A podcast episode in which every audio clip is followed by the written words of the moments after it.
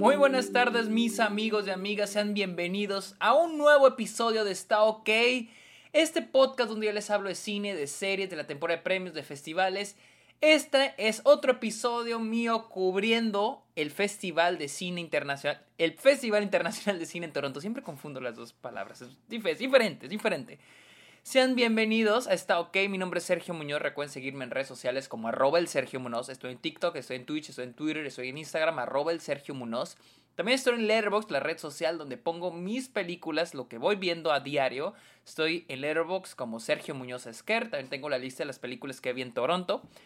Y finalmente les pido, les los invito a que le caigan a Patreon o se suscriban a Twitch a cambio de beneficios como episodios exclusivos, videollamadas, watch parties. Ustedes pueden recomendar temas de los cuales me quieren escuchar hablar en el podcast, episodios exclusivos. Ustedes pueden estar en episodios en vivo conmigo hablando del tema que ustedes quieran. Esto y mucho más a cambio de que suscriban a Patreon. Lo que ustedes aporten en Patreon lo uso para mis proyectos. Y los invito a que vayan a Apple Podcast, busquen Está OK y le dejen una review al podcast. No importa si escuchan Está OK en alguna otra plataforma, vayan a Apple Podcast y dejen una review Está OK. Se les agradezco mucho. Amigos, hablemos de My Policeman. Este año tenemos dos películas con Harry Styles. My Policeman, My Policeman y Don't Worry Darling. Y los festivales están peleando por estas películas porque obviamente querían a Harry Styles, querían esos fans, esos festivales. Venecia agarró Don't Worry Darling. TIFF agarró My Policeman. Y esta es la historia eh, de... Mm, esta es la historia de un trío amoroso. Es la historia de amor. Está muy interesante este pedo porque... por la forma en que está contada. Así que voy a leer la sinopsis que tiene IMDb. Dice, la llegada de Patrick a la casa de Marion y Tom desencadena la exploración de eventos sísmicos de 40 eh, eh, años antes. Eh, bueno, la historia trata sobre un, un triángulo amoroso entre el personaje de Harry Styles, que es un, policía llamado Tom, el personaje Macorine, Marion, y el personaje David Dawson, Patrick. La película, pues les digo, es técnicamente un, un, este, un trío amoroso que está contado eh, de dos maneras. Nos cuenta lo que pasa en el pasado, cuando todo ocurrió, y también en el tiempo presente, que en realidad son los 90, inicio de los 2000, cuando ellos ya son adultos. O sea, lo estamos viendo en paralelo. Ah, la neta, no, ni siquiera planeaba ver esta película. Solamente que la película que quería ver, eh, no alcancé a meterme y terminé en esta película. Ah, y la verdad, eh, no fue tan mala como yo creí, pero sí fue mala. Sí es una mala película. Para empezar, la película se me hace una película muy tramposa en la manera en que está contada. Porque como les digo, tenemos los eventos reales, por así decir, que es donde aparece Harry Styles, Emma Corrin y David Dawson.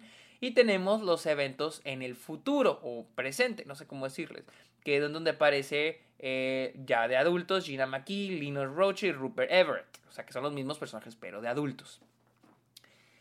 La única función que tiene las escenas cuando son adultos es para, para que la película se cuente de la manera que se le hinche el huevo, de la manera que se le dé la gana, para jugar con los turning points y usar los twists de una manera tramposa.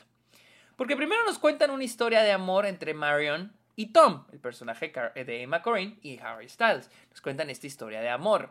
Pero luego brincamos al futuro o presente cuando son adultos y vemos que el personaje de Marion encuentra un libro y se da cuenta de la verdad de todo. Y se da cuenta que había un triángulo amoroso entre Tom y un amigo suyo, Patrick. O sea, hagan de cuenta que este, durante la historia de amor principal, porque es el primer acto, eh, nos presentan que eh, Marion, Tom se conocen y luego Tom dice, tengo un amigo, podemos ir al museo con él y bla, bla, bla, bla, bla, bla. Luego nos dan a entender como que Marion se está enamorando del amigo, pero trácalas.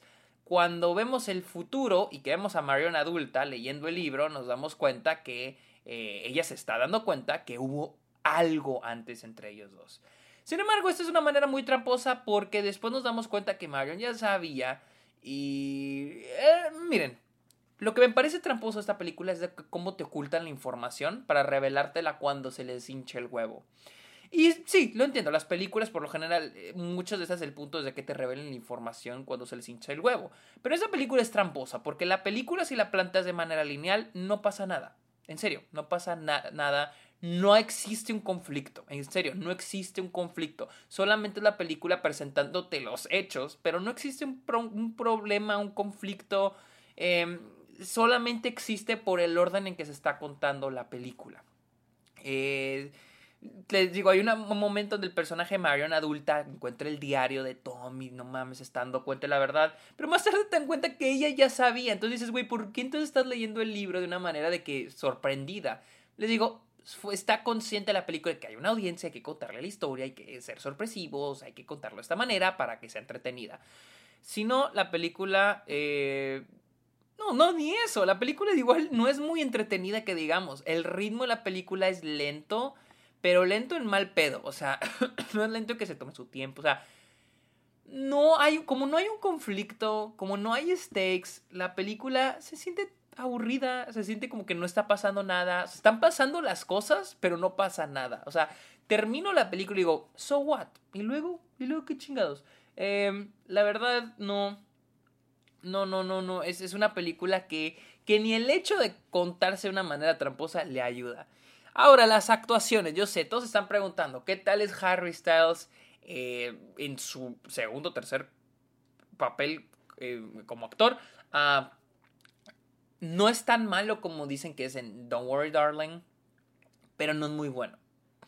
O sea, yo esperaba que fuera peor. Porque, para empezar, no tiene química con nadie. estamos hablando de un triángulo amoroso donde él es la, conexión, ¿no? O sea, él es el que tiene la affair con los dos otros personajes, ¿no? Jamás, o sea, acaba la película, o llegamos casi al final de la película, y yo dije, verga, güey, o sea, ¿en serio estás enamorado de esos personajes? ¿O, solo te los quieres coger? Porque hay momentos donde les jura el amor, o sea, de que les promete el amor, les promete el, el mundo entero. Pero digo, güey, o sea, es que no te creo. O sea, en serio, no te creo que estés enamorado de esos personajes. O sea, no tiene nada de química no, no, no comunican nada de emoción. Eh, no sé si. No, o sea, no quiero pensar que. No, no sé si, una, si es una mala actuación, pero definitivamente él no es la persona adecuada para este, para este papel. Y más cuando tienes David Dawson, a mí me pareció increíble. David Dawson, los momentos que tiene en pantalla, no siento que sea el protagonista, no siento que sea protagonista, pero los, los momentos que tiene en pantalla se los roba. O sea, él es increíble. David Dawson es increíble. Ah, Emma Corrin no, no me encantó. Este, no sé si porque... Ah, no sé si por Harry Styles, pero en serio no, no encuentro química con ella y con Harry Styles. De ninguna manera. Y no me encanta esa acción. David Dawson, les digo, no sé, por alguna razón él me encantó. Em, pero sí. La verdad se sintió como ver The Notebook versión pitera, la verdad. O sea, sí. O sea, al menos The Notebook es cursi, eh, pero es entretenida, es divertida en veces. O sea, es una película para pasar el tiempo, ¿no? De, de, Notebook o la, el diario de Noah o Diario de una Pasión.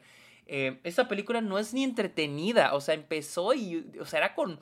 Yo al menos dije, ok, tengo mis expectativas, expectativas bajísimas con esta película. Pero al menos espero que la supere. Pero no, era muy aburrida, la verdad, era muy, muy, muy aburrida. Eh, eh, no hay nada. Ni, ni siquiera es como que ah, estilo sobre sustancia, ¿no? Al menos me entretuvo ver la fotografía, la edición, más dinámico. No, cero, nada. toca el tema de la discriminación, el abuso policial. Eh, al parecer, la película está ambientada en una época donde la homosexualidad era ilegal en Inglaterra. Y como que la película me quiere hablar un poquito sobre el tema, pero de una manera superficial. O sea, así una embarradita de mantequilla en el pan así leve. Eso es lo que te dan del tema. O sea, no entra en nada. Y eso es, eso es por parte del personaje de David Dawson.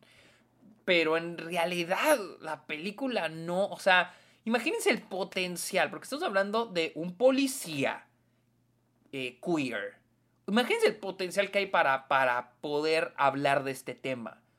Pero no, la película se queda media, no logra hablar sobre esto, o sea... Ah, la película ni logra hablar sobre el tema, ni logra ser entretenida. La verdad es una, para mí fue una pérdida de tiempo. En serio, no me gustó esta película. Y creo que sí hay ser...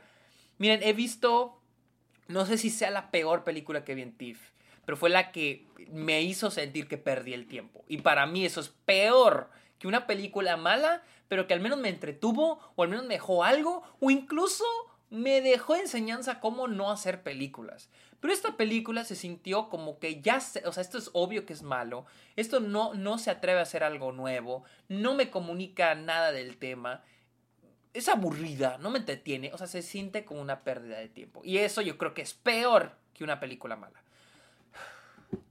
Verga, déjenme respiro. Pero bueno, amigos, este, esta fue mi opinión de My Policeman, que si tienen ganas de ver, y yo creo que aquí hay fans de Harry Styles en el público, eh, me imagino que la quieren ver, llega a cines selectos el 21 de octubre y llega el 4 de noviembre a Amazon Prime Video. Amigos, muchas gracias por escuchar este, este episodio de Está OK. Recuerden seguirme en redes sociales como arroba el Sergio Munoz.